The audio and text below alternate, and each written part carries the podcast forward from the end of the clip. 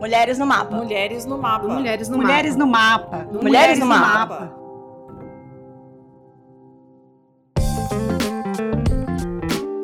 Você está ouvindo Mulheres no Mapa, um podcast com mulheres que pensam e fazem a política externa brasileira.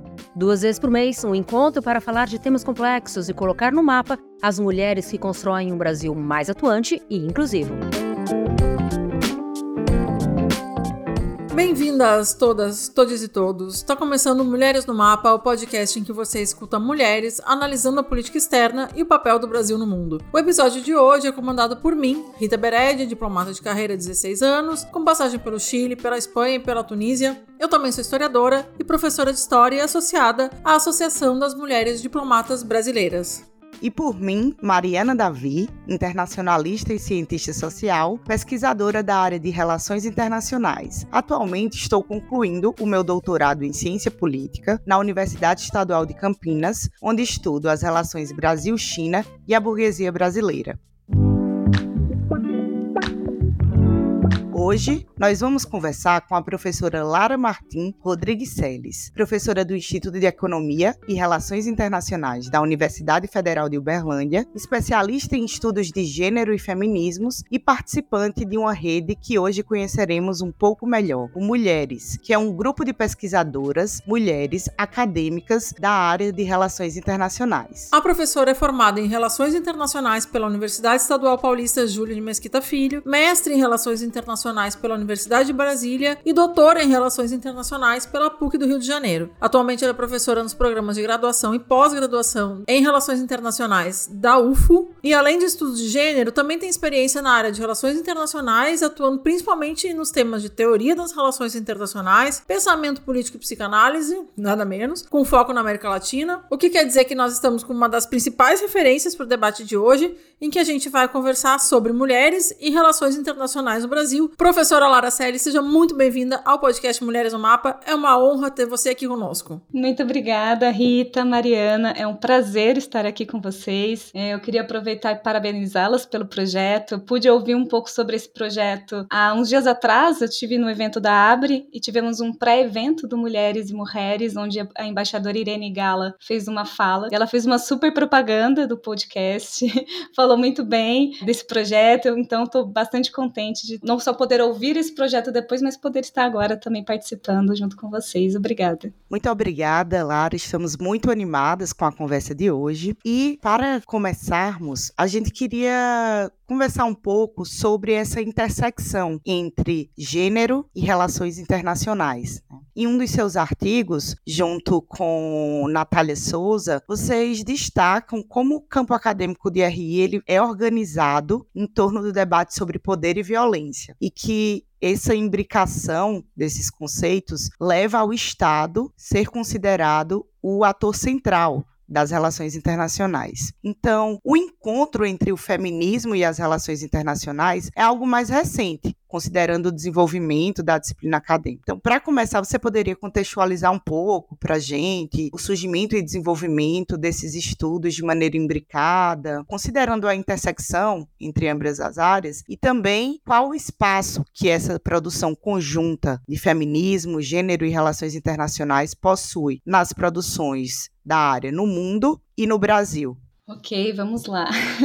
Então, Mariana, eu vou fazer aqui um percurso com você sobre essa cronologia, né, que você disse ser recente, mas talvez seja bom fazer antes um aviso, né, que grande parte da minha resposta vai dentro de uma narrativa historiográfica que a gente considera hegemônica, ou seja, aquela história da disciplina contada pelas grandes centros, né? Contado pelos países do norte global, por exemplo. Hoje existem disputas sobre essas narrativas historiográficas da disciplina de RI, inclusive pensando as lacunas que ela deixa, né? Porque, obviamente, que alguém conta essa história a partir de algum lugar e, na sua grande maioria, foram autores por exemplo, estadunidenses ou europeus que fizeram essa narrativa. Mas, enfim, fazendo esse, essa prévia, eu posso então falar um pouco de quando a disciplina, assim, de uma forma convencional, é, estabelece esse surgimento do feminismo ou esse encontro do feminismo com as RIs. Então, dentro dessa perspectiva, a gente costuma datar esse encontro ali do final do século XX, entre a década de 80 e a década de 90, dentro de um contexto que a gente chamou, a gente costuma nomear de terceiro debate das RIs.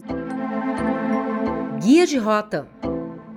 O que foi o terceiro debate teórico das relações internacionais? Os estudos teóricos de relações internacionais correntemente organizam a disciplina em três grandes debates. O primeiro debate clássico, no pós-Primeira Guerra Mundial, entre realismo e idealismo. O segundo debate, na década de 50, um enfoque metodológico. E o terceiro debate, entre positivismo e pós-positivismo. Esse último apresenta uma crítica às metodologias e às formas de desenvolvimento das pesquisas na disciplina. E esse provocado pela virada construtivista, que tem como foco a análise da construção social da política internacional. Nesse momento, há também uma abertura para outras abordagens teóricas, fora do campo do realismo e do liberalismo, como as teorias críticas, feministas e decoloniais.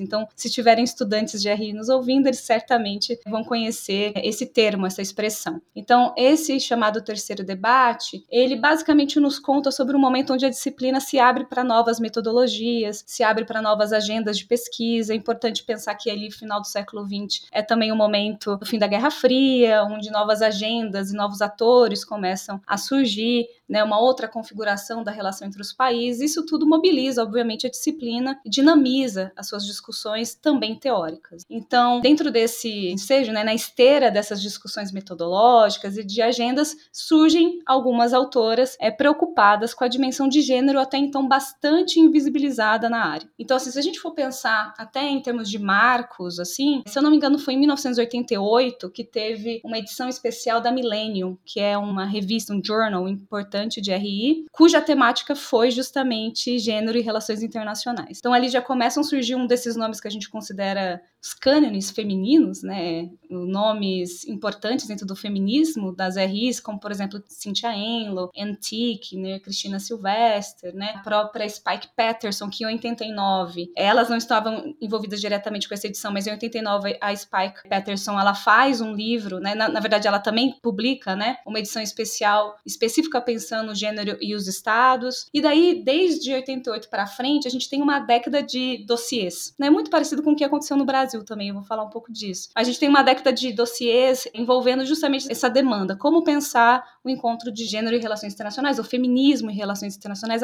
Acho até que no início era mais um debate de feminismo do que de estudos de gênero, como a gente vê hoje, né? Então a gente tem a partir dessa década um conjunto de autoras aparecendo, até que em 98 a gente tem uma década, né, uma nova edição da Millennium comemorando, né, os 10 anos da primeira edição e meio que consolidando esse diálogo. Em 99 a gente tem o surgimento da primeira revista revista da área dedicada à discussão, isso aqui é The International Feminist Journal of Politics, ou IFJP. Inclusive, hoje a IFJP continua vigente, é uma revista importante dentro do nosso campo e conta já com editoras brasileiras. A Natália Félix de Souza, professora da PUC São Paulo, é uma das editoras dessa revista e eu e o Arthur Murta também fazemos parte do, do grupo de editores dessa revista, que foi aí um marco importante para os estudos. Então a gente tem ali por volta da década 80, 90 essa certa ebulição de discussões sobre feminismo e RI, mas no geral muito focada, muito centrada nessas autoras do norte global, pensando ali Europa, sobretudo em Inglaterra e Estados Unidos, né? São os dois principais polos dessas discussões, onde onde surgem essas discussões. E no geral, como todo momento crítico, a gente vê muito um certo ataque ao pensamento canônico, né? Então é comum que essas autoras, para se fazerem ouvir, elas vão querer dialogar diretamente com o que eram consideradas as agendas hegemônicas. Então, nesse início, havia um desenvolvimento do feminismo muito centrado em tentar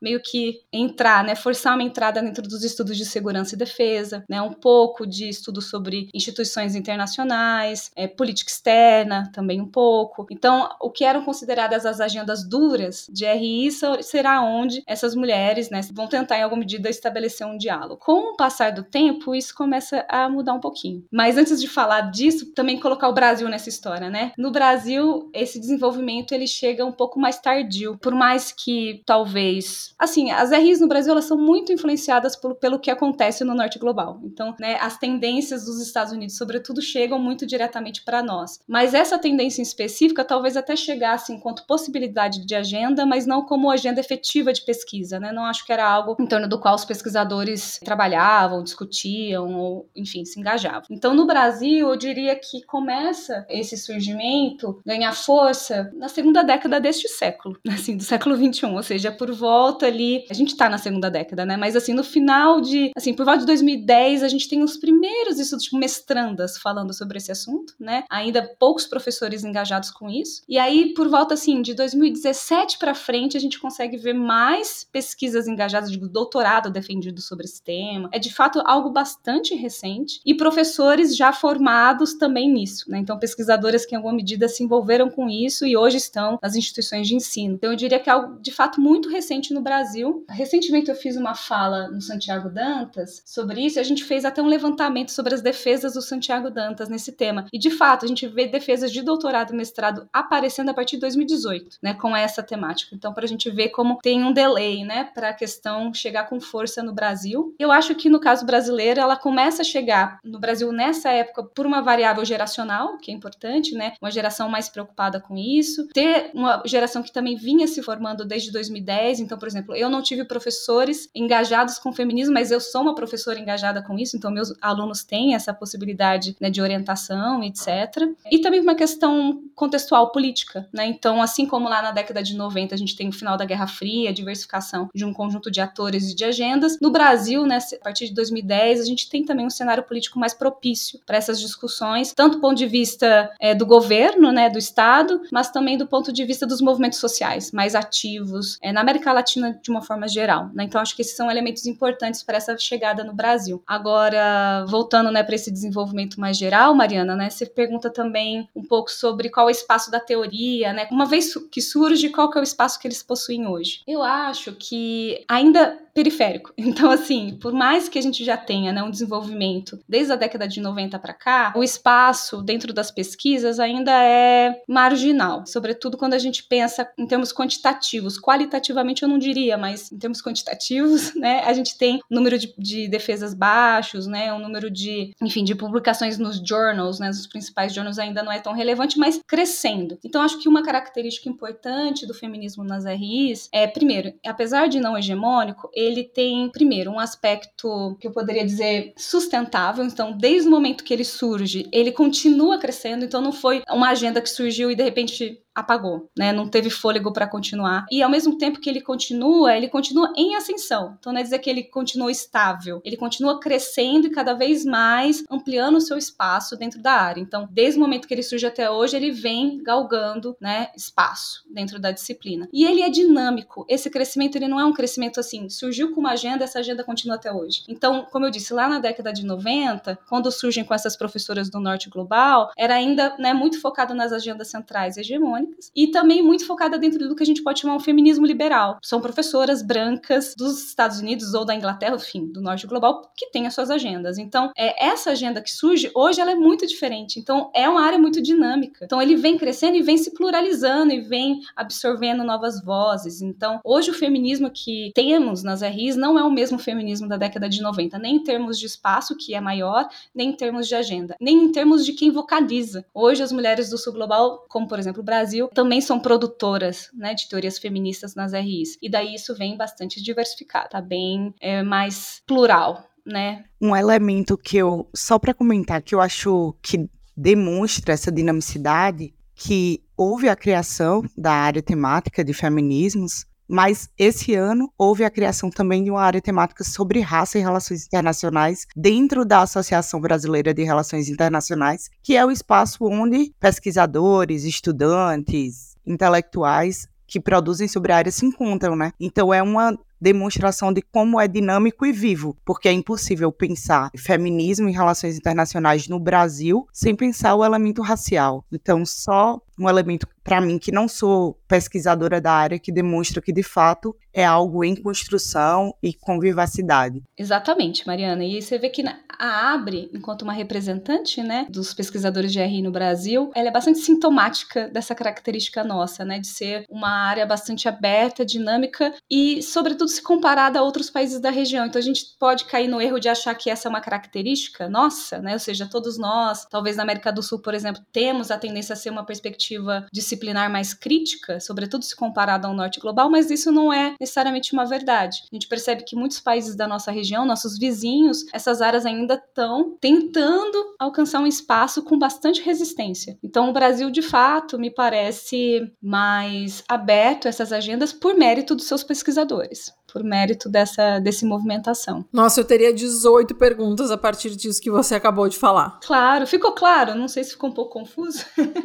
Ficou claro e eu tenho 25 coisas para perguntar a partir disso tudo. Primeiro de tudo, incorporar esses assuntos, incorporar temas de gênero, temas ligados à, luta antirracista, temas eh, ligados ao sul global, significa a gente incorporar os estudos das relações internacionais numa agenda progressista. Então, minha primeira pergunta é: se vocês que estão aí desse lado do balcão, né, eu tô do lado da operação, vocês estão do lado do pensamento. Vocês que estão desse lado do balcão, notam reações? Reações a essas novas agendas, a inclusão dessas novas pautas, a essa perspectiva de sul global, a todo esse paradigma que está surgindo, que no Brasil é bastante recente, ainda que em outros países já tem algumas décadas. Olha, você sabe que, considerando os últimos anos, onde acho que a gente teve um, um péssimo comparativo, né, considerando a gestão do Jair Bolsonaro, etc., é onde os recursos de fato foram retirados para essas agendas, essas agendas perderam fôlego, perderam reconhecimento dentro da academia. Comparando com essa prática política, com esse contexto social, até acho que a academia é menos resistente, pelo menos a academia de RI no Brasil, né?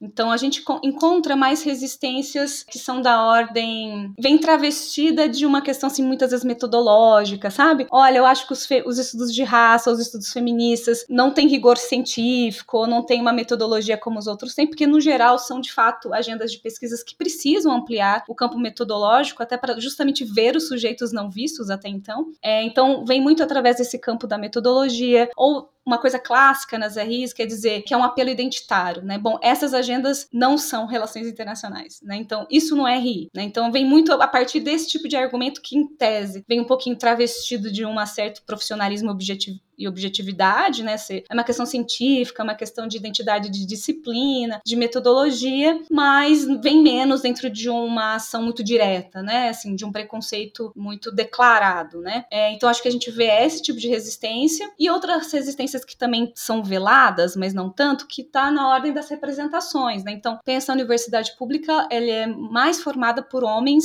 brancos, né? Então, esses homens brancos com baixa ou nenhuma sensibilidade a essas agendas não vão colocar nos seus programas essas temáticas. Não vão, justamente porque se privilegiam de manterem as suas agendas como prioritárias, porque essas são as agendas onde eles podem falar, vão fazer uma espécie de silenciamento velado, né, dessas agendas. Então, isso é algo que a gente ouve muito de estudante, né, onde a gente diz, poxa, hoje já existe um reconhecimento significativo dos debates de gênero, sobretudo, por exemplo, na Abre. Esse ano a gente tem teve um público muito grande no pré-evento. Durante a Abre foi uma das ATs que teve mais painéis aplicados e papers submetidos, mas quando a gente chega nas universidades, fica refém do professor colocar ou não essa teoria ali no seu programa, fica refém do professor ter a sensibilidade de botar, na hora de falar de política externa, por exemplo, colocar um estudo de caso relativo à questão das mulheres. E isso, na maioria das vezes, não acontece porque quando o material humano, que hoje, né, que hoje compõe a Universidade Pública Brasileira, ainda é bastante branco, né, ainda masculino, etc.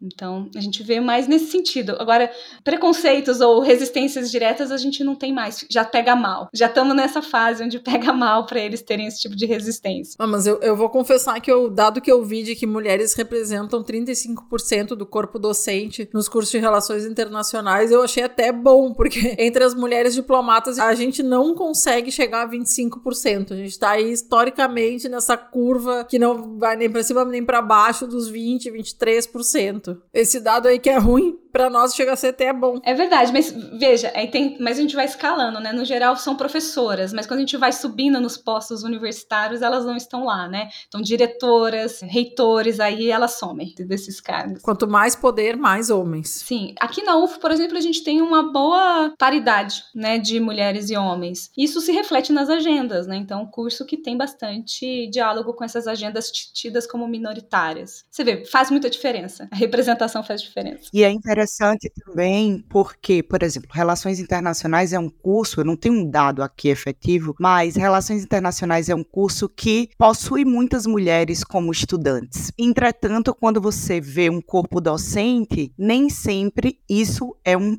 reflexo automático, no sentido de porcentagem. Então, isso é muito interessante também porque demonstra como o processo de formação acadêmico também tem processos de hierarquia e de seletividade, por isso a importância das cotas, etc, etc. E isso também vai ter reflexo nos concursos, nas seleções e, consequentemente, em como esses professores, em sua maioria homens, vão dar as aulas e vão apresentar ou não as perspectivas feministas e de gênero. Com certeza, Mariana. E você vê, hoje a minha sala de aula é composta, sobretudo, por mulheres. Né? Então, os estudantes de RI são na sua maioria. Mas aí, quando a gente vai ver o corpo docente, isso não se reflete exatamente, né? É um indicativo de que barreiras estão sendo postas, né? Existe aí um elemento discriminatório nesse processo. E se formos pensar mulheres negras, com certeza a porcentagem deve ser bastante baixa. Eu não tenho essa porcentagem comigo, mas pela minha experiência, o que eu conheço das universidades, realmente muito pequena a representação. Posso voltar para a questão do Sul global? Você fez todo esse histórico, né, do começo dos estudos na década de 80, 90, como o Brasil chega tarde e como que a academia brasileira só muda de enfoque muito recentemente. Isso é uma coisa que me chamou muito a atenção porque eu entrei no Itamaraty em 2007, né, no começo dos anos 2000, e todos esses assuntos do Sul global, da parceria estratégica do Sul global já estavam muito presentes. Então a minha pergunta para você é: a academia anda atrás do governo? Isso é uma provocação, tá? Só antes de você responder a minha provocação. O Sul Global, quando a gente fala de cooperação Sul-Sul, cooperação com o Sul Global, não é o Sul geográfico, né? A Austrália, por exemplo, tá no Sul geográfico, mas é no, tá no Norte global. Esse é o exemplo mais gráfico aí para os nossos ouvintes entenderem do que, que a gente está falando. Olha, nesse caso, acho que ela anda um pouquinho de mãos dadas, assim. Porque eu acho que, sobretudo a gente fala de sul global, foi uma agenda que cresce nas RIs justamente nos anos 2000. É que leva um tempo, acho que a academia talvez tenha uma temporalidade da pesquisa ser feita, a formação, né, de pesquisadores, nessa, doutorados, mestrados serem defendidos, né? Então acho que tem um pouco essa temporalidade do próprio processo intelectual, né? Até você consolidar uma agenda de pesquisa. Mas eu diria que enquanto agenda, os anos 2000 de fato marcam a entrada do sul global enquanto objeto de estudo, enquanto categoria analítica, né, enquanto ponto de vista, né, enquanto metodologia, inclusive. Agora, existe uma diferença entre sul global e estudos feministas, que é um segundo encontro que precisa acontecer. Né? Então, embora de fato tenhamos né, estudos sobre sul global, estudos pós-coloniais, decoloniais, né, que também a gente chama na área, o fortalecimento, o encontro entre o feminismo, as RIs e esse debate pós-colonial, decolonial das mulheres do sul global, ele acontece mais tardiamente. Então, como se fossem agendas diferentes. A gente tem um tempo aí o debate de gênero e feminismos acontecendo, sobretudo no norte global, o debate do sul global enquanto categoria analítica, enquanto agenda fortalecida no final do século XX e no século XXI, no Brasil, por exemplo, e o feminismo encontrando os estudos pós-coloniais e a temática do sul global agora, na primeira década do século XXI. Então, acho que tem essa transição. Pegando esse gancho da fala de Rita, sobre a questão do sul global, seria interessante se você pudesse comentar com a gente quais são as particularidades dessas teorias feministas de relações internacionais produzidas nesse sul global. Porque você falou que a produção de gênero e relações internacionais começou no norte global. Então, quais são essas abordagens que trazem, como você também fala em alguns textos, essas experiências subalternas das mulheres colonizadas e racializadas. Certo, Mariana. Antes de responder, só abrindo um parêntese em algo que você disse sobre a minha fala. Eu, de fato, né, disse que os estudos de gênero e RI, esse input no norte global. Mas é sempre bom reforçar que tem a ver também no momento que a disciplina reconhece essa produção. Porque eu acho que discussões sobre feminismos têm sido produzidas a longa data. Então, uma coisa é quando a instituição universitária, a disciplina acadêmica, em alguma medida acaba não tendo outra escolha se não reconhecer essa agenda, e outra coisa é o surgimento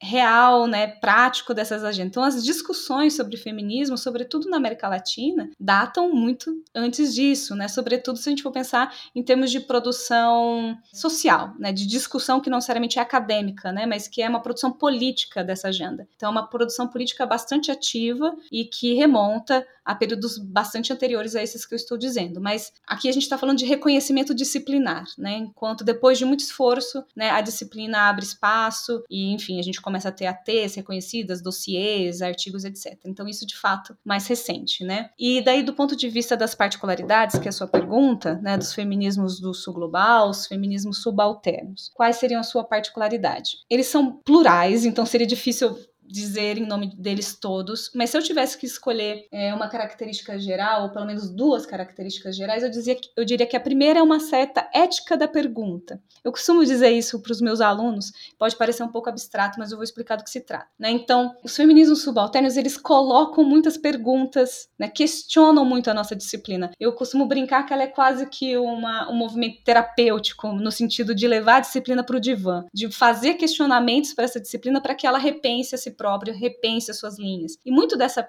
ética da pergunta está balizada por um desejo de fazer movimentar essas linhas, essas identidades, para que a disciplina repense não só si própria, mas repense aquilo sobre o qual ela não fala. Então, essa ética da pergunta tem a ver sobre olhar os silêncios, olhar o não dito. Então, os feminismos subalternos, ou os feminismos pós-coloniais, né, os feminismos do sul global, eles chegam para a nossa disciplina com essa capacidade de fazer esse tipo de confronto. Tá, mas e isso que você não viu até agora? E a experiência das mulheres? E como a guerra afeta esses corpos, né? E os corpos racializados e generificados? E isso que, por exemplo, quando a gente pensa em política externa, por que, que isso não está sendo visto? Porque o direito das mulheres não está sendo debatido. Então, por que, que quando a gente pensa a soberania do Estado, a gente não pensa a soberania desde o ponto de vista das esferas cotidianas, privadas e íntimas, que é onde muitas vezes foi aprisionada a experiência da mulher. Né? Então, vem colocar perguntas. Então, acho que é uma capacidade de questionar e questionar a partir daquilo que não está, né? que a gente chama da ausência presente, aquilo que está presente enquanto falta né? dentro da disciplina. Então, acho que essa seria uma das primeiras características e contribuições delas, sobretudo se comparada aos feminismos do norte global, que também questionam aquilo que não está, mas nesse caso ganha uma extensão muito maior, porque aquilo que não está do ponto de vista do sul global é muito maior. Aquilo que foi deixado de fora, aquilo que foi periférico, é muito mais extenso e que por isso vai demandar dos feminismos subalternos uma capacidade de diálogo e de transversalidade maior do que comparado aos feminismos do norte global. E por isso que, de fato, o feminismo subalterno conversa com outros marcadores de diferença: raça, sexualidade, nacionalidade, idade, etc. Então, é também uma segunda característica de particularidade a complexidade. Né? Eu costumo dizer que o feminismo subalterno ele é complexo. Quando eu digo complexo, não é complexo de difícil, é complexo que usa muitas camadas de análise. Ele vai olhar o local, o nacional, os seus vínculos com o transnacional. Então, ele vai atravessar essas múltiplas camadas analíticas. Ele vai juntar muitas variáveis, como por exemplo raça, gênero, sexualidade. Então, complexidade nesse sentido faz muitas conexões. E uma outra particularidade que é uma forma de trazer a política de, do corpo de forma mais profunda. Né? Então, se o feminismos clássicos e hegemônicos trazem a política do corpo, essa é uma novidade do feminismo no geral. É, é uma forma de interrogar a disciplina dizendo onde está o corpo, qual que é a importância do corpo dentro da ação política. O feminismo subalterno faz isso pensando um corpo que novamente, está vinculado com posicionalidades de raça, mas também um corpo que ocupa um espaço, um ambiente específico, por exemplo, políticas climáticas. É, é uma, é uma demanda, é uma pauta do feminismo subalterno. Meio ambiente, recursos, trabalho, né? Então, é um corpo que vive, que passa fome, que é explorado em múltiplas formas, né? Então, ele traz essa política do corpo como um campo muito importante para ser visto. Porque, de fato, as RIs, a gente pergunta, onde está o corpo nas RIs tradicionais? Não está. É um sujeito transparente, né, que fala em nome do Estado, a soberania do Estado, o corpo não existe. Então, essa é uma particularidade de trazer a política do corpo desde uma perspectiva complexa e desde uma perspectiva, poderia dizer, até mais crítica se comparada às feministas do Norte Global. De uma forma muito simplória, eu colocaria pelo menos essas três contribuições. Tá ótimo, você adiantou já perguntas que eu ia fazer. Porque a gente fica todo tempo falando da parceria estratégica, do processo decisório, da integração. A gente tem um monte de temas, um monte de jargões que a gente usa e parece que a gente não tem conexão com a população. Parece que a política externa é uma coisa feita nos escritórios, que não tem nada a ver com quem tá vivendo a vida normal aí das ruas e que a gente tá fora do mundo. Inclusive, esse trabalho, né, esse que a gente tá fazendo agora de gravar esse programa, é um esforço de explicar para a sociedade brasileira, para o cidadão que não lida com os nossos assuntos, como que as relações internacionais, a política externa, esses decisões tomadas nesse âmbito afeta a vida de todo mundo, né? Acho que também é nossa obrigação como servidor público explicar, explicar o que, que a gente está fazendo, explicar o que, que a gente faz, faz parte da transparência, né, do governo. E dizer, né, o que que, no que que afeta na vida do cidadão a gente fazer uma política externa que tenha prioridade A, B ou C, porque há reflexos, né? Ninguém vive isolado e as grandes decisões tomadas pelos governos têm efeitos na vida de todo mundo. E tem inclusive uma autora, Rita, que chama Swat Parashar. Acho que é assim que pronuncia, não sei exatamente a pronúncia desse nome. Mas ela tem um texto onde ela vai falar sobre corpo e as relações internacionais, né? E ela fala muito sobre um. Ela faz um giro que eu acho interessante, que é, no geral, as RIs, quer seja como disciplina ou prática, ela faz com que o internacional interrogue os corpos, ou seja, o internacional ele chega, já chega de pressupostos em linguagens, por exemplo, a soberania, né, o que significa guerra, e ele chega para, enfim, interrogar a vida do, do corpo cotidiano, né? Então, ó, este é o internacional, aqui ele está, então o que, que você vive que pode ter a ver com isso? Mas já com o internacional pronto. E ela diz que é necessário, e o feminismo faz muito isso, que é fazer com que o corpo interrogue o internacional, e no limite o corpo vai estabelecer os limites desse internacional. Então, metodologicamente, significa que quando você vai buscar o internacional, você vai buscar ele através do corpo. Você rastreia o corpo para encontrar o internacional. Então, por exemplo, existem corpos que migram, existem corpos que atravessam né, oceanos, existem corpos que são violentados dentro da sua casa, dentro de uma intervenção humanitária. Existem corpos que estão fazendo um trabalho doméstico, como vamos supor as empregadas domésticas filipinas, que estão fora do seu país e que vivem uma violência. Então, o internacional está ali. E é por isso que tem a ver com isso, o internacional se tornar cotidiano. Né? Né, a prática ou discussão das RIs vir para esse espaço né, da, do cotidiano, não só do pessoal, mas entender que o público e o privado estão mesclados dentro disso. Né? Então, se a gente rastreia o corpo, a gente encontra outra cartografia do internacional. A gente mapeia esse internacional de forma diferente do que aquele mapa que a gente está acostumado a ver com as fronteiras soberanas, né, como a gente assim o entendeu. Tem a ver exatamente com isso, né? Para essa linguagem, a sua vida cotidiana está sendo atravessada por essas experiências do internacional. E é um desafio, né, fazer com que as pessoas percebam isso, porque parece bastante abstrato, né? É, e eu me lembro de, em alguns momentos da minha carreira, eu ser orientada pelos meus chefes a que aquelas negociações que a gente estava levando a cabo não se transformassem em meros exercícios de chancelarias, que a gente fosse capaz de atravessar as nossas paredes e criar situações e criar decisões, tomar decisões que fossem benéficas e fossem compreensíveis para o resto da população. E afeta, né? Essa é a questão, porque essa divisão local, nacional e internacional é uma divisão didática, que nos serve muito mais para ensinarmos, né, do que necessariamente do ponto de vista da nossa experiência empírica, onde as coisas vêm, vêm cruzadas. Muito bem, agora a gente vai para um rápido intervalo e já volta com a nossa conversa com a professora Lara Seles. Mulheres no mapa. Estamos aqui, depois desse intervalo, continuando o debate sobre mulheres e relações internacionais no Brasil com a nossa convidada de hoje, a professora Lara Seles. Dialogando com o que Rita trouxe no final do bloco anterior, além das desigualdades de gênero que estão colocadas nas nossas profissões, como a gente vem dialogando desde o início desse episódio, no número de mulheres diplomatas, no número de mulheres que estão na academia ou em postos de chefia nas universidades, o Brasil é um país muito perigoso para uma mulher simplesmente viver. Segundo dados da, de uma pesquisa pesquisa realizada pelo Fórum Brasileiro de Segurança Pública, no ano passado, em 2022, mais de 18 milhões de mulheres foram vítimas de violência no Brasil. Então, esse dado ele demonstra que a luta feminista ela é transversal, porque ao mesmo tempo em que a gente está lutando por mais cargos e mais mulheres nos espaços de poder, nós também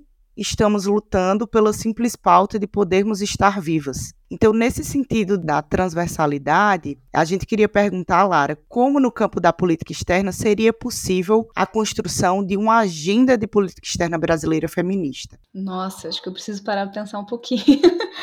Porque, veja, né, a política externa feminista que é uma experiência relativamente recente, assim, um fenômeno recente, desde 2014 para cá, quando a Suécia foi a primeira, né, foi originária, colocou esse projeto, né, essa possibilidade que depois foi em alguma medida propagado, ou gerou um conjunto de outras experiências que não são iguais, mas que têm pontos de convergência. No geral, né, essas políticas externas feministas ou que se julgam feministas, elas são basicamente, né, um conjunto de ações que têm como prioridade, que colocam como prioritário a promoção de igualdade de gênero, a promoção da paridade né, no exercício das carreiras, que vai estar preocupado com a promoção de direito das mulheres. Isso, obviamente, de uma forma mais generalista, né? E que, em alguma medida, envolvem, se a gente for pensar o plano original, que é o plano da Suécia, ele colocava assim, se eu não me engano, eram três eixos de perguntas, que eram o eixo do direito, o eixo da representação e o eixo do recurso. Ou seja, o primeiro eixo é preocupado, as mulheres, elas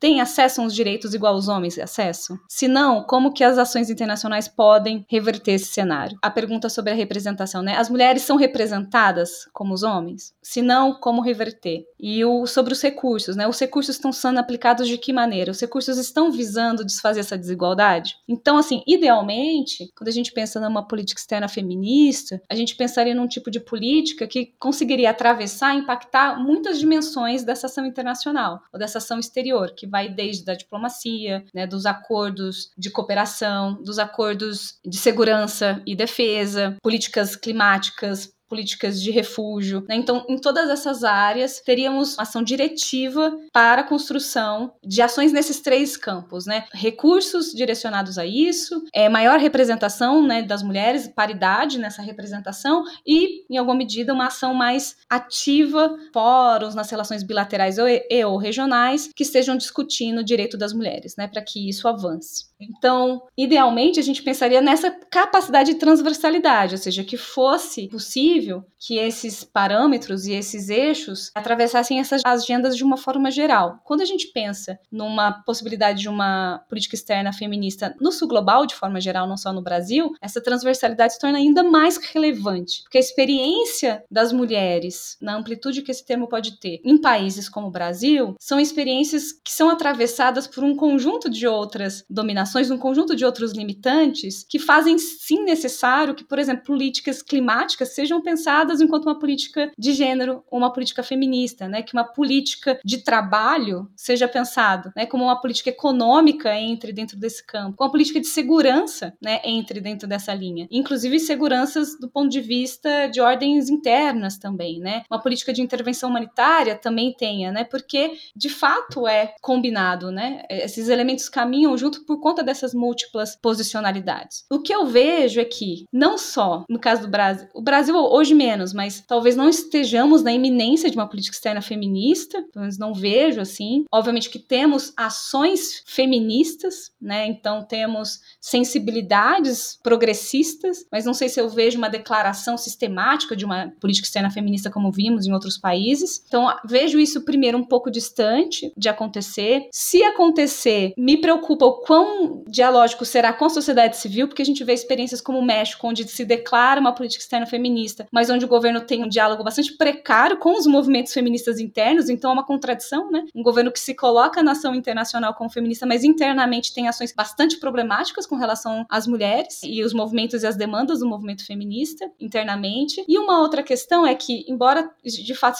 tenhamos avançados em alguns, em alguns pontos, eu vejo com algum, não diria pessimismo, mas assim, eu não vejo nesse momento essa transversalidade acontecendo pela própria estrutura desses fóruns internacionais, como é estar organizada a política internacional dentro dessas agendas, né? Elas mesmas não são muito transversais. A gente pensa, por exemplo, na CEDAW, né, que pensa que vai definir as formas de violência contra as mulheres. A sua definição originária, ela é pouco interseccional. Ela trabalha pouco com essa transversalidade né? Violência de gênero muitas vezes fica ali aprisionada ou guetizada em lógicas de feminicídio, de estupro, né? E elas vão dialogar muito pouco com o campo econômico, com o campo dos recursos ambientais, com todos esses outros elementos que um debate transversal demandaria. Então, se as nossas próprias instituições e fóruns, né, já não têm uma estrutura muito pensada para esse diálogo, vejo com dificuldade como uma política externa feminista poderia também gerar isso, né? Elas no geral atuam dentro da, dos fóruns existentes das agendas, né? Mas seria um trabalho talvez um pouco mais mais elaborado para que de fato isso houvesse mais diálogo entre esses, essas demandas todas. Então acho que desde um, um diálogo entre a estrutura de como as agendas estão postas, um diálogo do Estado com os seus movimentos sociais para entender isso e a própria colocação da agenda hoje que sofre aí um rebote bem forte internacionalmente. Né? A gente fala muito de política externa feminista, mas nos últimos anos foi muito mais caracterizado pela ascensão de ações conservadoras, né, anti feministas, no caso. Guia de rota.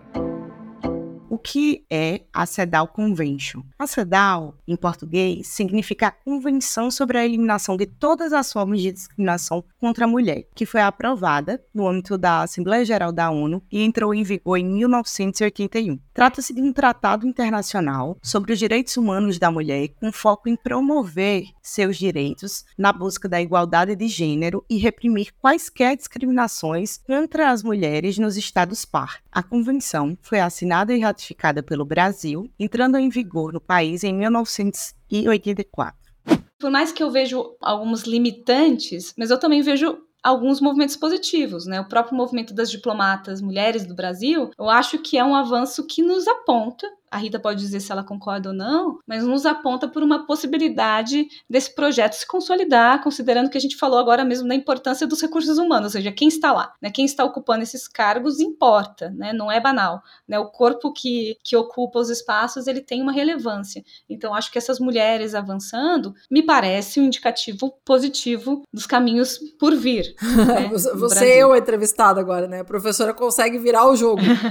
Sim. Já que esse assunto foi levantado, vou fazer um breve histórico da MDB. A MDB é o resultado de institucionalizador de um processo de 10 anos, né? Há mais ou menos 10 anos atrás, é, a gente, que é uma minoria, né? As mulheres são uma minoria no Itamaraty, entre as diplomatas, né? Não entre as oficiais de chancelaria, diga-se, nem entre as assistentes de chancelaria, mas entre as diplomatas nós somos minoria, a gente não chega a ser um quarto dos diplomatas, e a gente passou a sentir uma necessidade de falar sobre as coisas que a gente estava sentindo, sobre coisas que a gente estava observando. E aí, com a gente ter essa ferramenta que era a internet, Naquela época a gente conseguiu, né? Porque a gente tem esse outro fator, né? Que as diplomatas elas estão espalhadas né, pelo mundo, então dificilmente a gente consegue se juntar para conversar sobre alguma coisa, não se a gente não tem uma ferramenta como a internet. Tendo internet, a gente começou a falar sobre coisas que a gente sentia, sobre coisas que a gente via, né? De uma maneira absolutamente horizontal, sem hierarquias entre nós, que é uma coisa também muito diferente de como o ministério funciona. E a gente falava sobre tetos de vidro, sobre situações que a gente vivia tal. E aí houve um processo aí ao longo dos anos de institucionalização muito lenta e gradual, né? Criou-se um comitê até a gente chegar nesse momento agora em que em 2023 a associação se constituiu com personalidade jurídica, dando capacidade para a gente fazer coisas até como essa iniciativa aqui, né? Da gente estar tá na esfera pública, colocar o debate, participar do debate público sobre assuntos que são importantes para nós e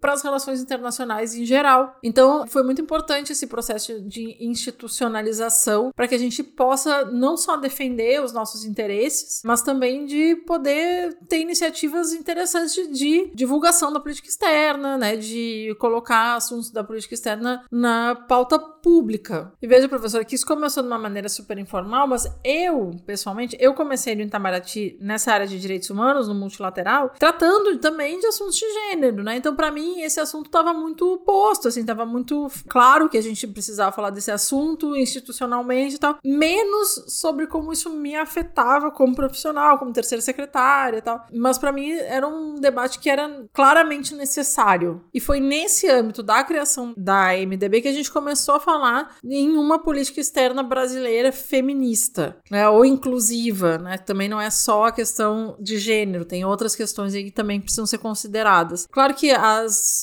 diplomatas do norte, né, da Suécia, a política externa feminista sueca, ela é um exemplo para nós, né? Mas eu intuo que a gente ainda vai precisar amadurecer esse debate, porque, inclusive porque eu entendo que mesmo essa política externa sueca, ela é concebida num contexto completamente diferente do brasileiro, e eu entendo que o que ela nos diz não possivelmente não vai servir para nós. É, exatamente. E a gente tem pouco exemplos de políticas externas feministas do sul global, exceto México e Chile, talvez, né, que tenham entrado muito recentemente. Agora, tipo, agora, literalmente agora. Então, e então é isso, tem que ser construída essa visão que a gente não sabe qual vai ser, né, de uma política externa feminista do sul. Um elemento que demonstra a necessidade de pensar essa particularidade de uma política externa feminista no sul global tem relação com os desafios que estão colocados para a construção de uma sociedade mais igualitária nos países do Sul, especificamente no Brasil, que é um país que tem mais de 50% da população negra. Então, o desafio colocado para a construção de uma sociedade mais igualitária para as mulheres negras no Brasil tem que ser uma pauta que tem que estar tá colocada na possível construção de uma política externa feminista, no sentido das demandas que são pautadas, etc, etc. Eu lembrei agora de um elemento que você falou, Lara, sobre a necessidade de todas as políticas de trabalho, as políticas de saúde, levarem em conta essas demandas das populações que são mulheres, negras, por exemplo, no Brasil. E que existe um debate muito também específico sobre a questão do clima. Né? Então, as questões climáticas que estão colocadas, elas trazem consequências para as populações periféricas no Brasil, e muitas dessas pessoas são mulheres, negras, mães solos, que estão nas periferias. Mas, quando vai se pensar a resolução dessas questões no âmbito internacional, seja na Comissão das Partes, entre outros fóruns internacionais, quem está lá para pensar entre aspas, muitas vezes, a resolução dessas questões são homens brancos do norte global. Então, essa transversalidade também tem que levar em consideração a demanda de nós, mulheres, que vivemos nesses países. Né? E não são mulheres periféricas, urbanas, mas as mulheres indígenas, por exemplo. Que sem dúvidas talvez estejam mulheres indígenas e também quilombolas, né, que sofrem diretamente das ações relativas à terra, ao ambiente, aos recursos naturais do Brasil. Tanto que de fato é uma agenda né, dentro desses feminismos, o debate climático. Agora, falando um pouquinho do que a Rita estava também dizendo, é importante a gente ouvir esses relatos e talvez, eu não sei se existe, mas eu acho que não conheço associações desse tipo das mulheres diplomatas em outras carreiras do Estado. Eu não sei se de fato há, mas a gente vê a relevância disso existir por conta dessa figura, o Estado. O Estado é o grande né, nome, principal ator que quem estuda RI fala tanto. O Estado faz, o Estado quer, o Estado deseja, né? Então, quem é esse Estado? Então, quando a gente vê esse Estado aqui representado pela Rita né, e por esse coletivo, por essa associação, e se o Estado começa a criar essas associações, eu digo, os participantes do Estado, aqueles que fazem o Estado, o Estado naturalmente vai mudar, né? Então, ele vai ter outras ações. Então, não vejo muito como essa essa política feminista acontecer de forma interessante ou positiva sem essa transformação, talvez orgânica, do próprio Estado, porque do contrário a gente talvez veja experiências como foi, né, de alguns países, a exemplo do México, onde a gente vê uma política externa de cima para baixo, né, onde muitas vezes é criada para se criar, muitas vezes essa política é posta com intuitos estratégicos e táticos de se alcançar uma identidade progressista internacionalmente, que permita um conjunto de outras atuações e projeções do que de fato, né, algo orgânico que surge, né, do Estado para fora, ou enfim, se fora e dentro pode ser fluido, né, mas como a falta de organicidade e transformação do Estado tem seus custos na hora que essa política externa aparece. Então acho que essa associação ela é tão relevante para nós enquanto cidadãos, mas também enquanto estudantes de RI nesse sentido, de ver quem está lá. E essa é uma temática que os alunos gostam e têm estudado muito, né? Por exemplo, a composição do Itamaraty.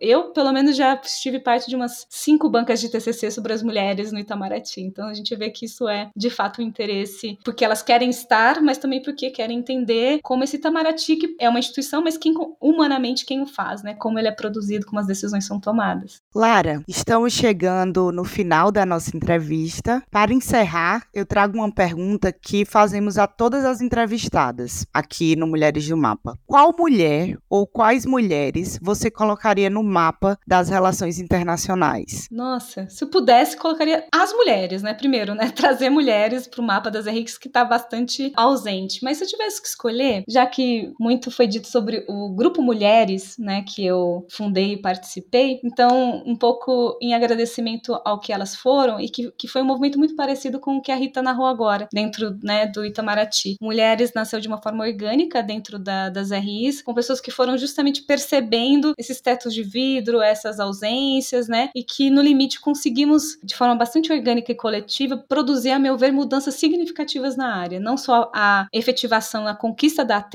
dentro da ABRE sobre gênero, feminismos e sexualidade, mas também produção de dossiês, livros, produção dessa discussão de surgimento de grupos de pesquisas nessa área. Então eu dedicaria às mulheres do Mulheres Né? Mulheres é com RI, tá, gente? Por isso que eu tô falando dessa maneira. Né? Mulheris, colocaria essas mulheres no mapa em agradecimento a todas aquelas que compuseram as assembleias. Eu diria que quatro nomes, talvez, para representar esse coletivo, que é a Ana Mauad, a Natália Félix de Souza, a Xamã Minilo, que estiveram também nessa, nessa fundação e que, que nos ajudaram a conduzir todo esse processo, né, do início. Então, elas representando esse grupo, colocaria todas e todos que compuseram as assembleias do Mulheres no mapa.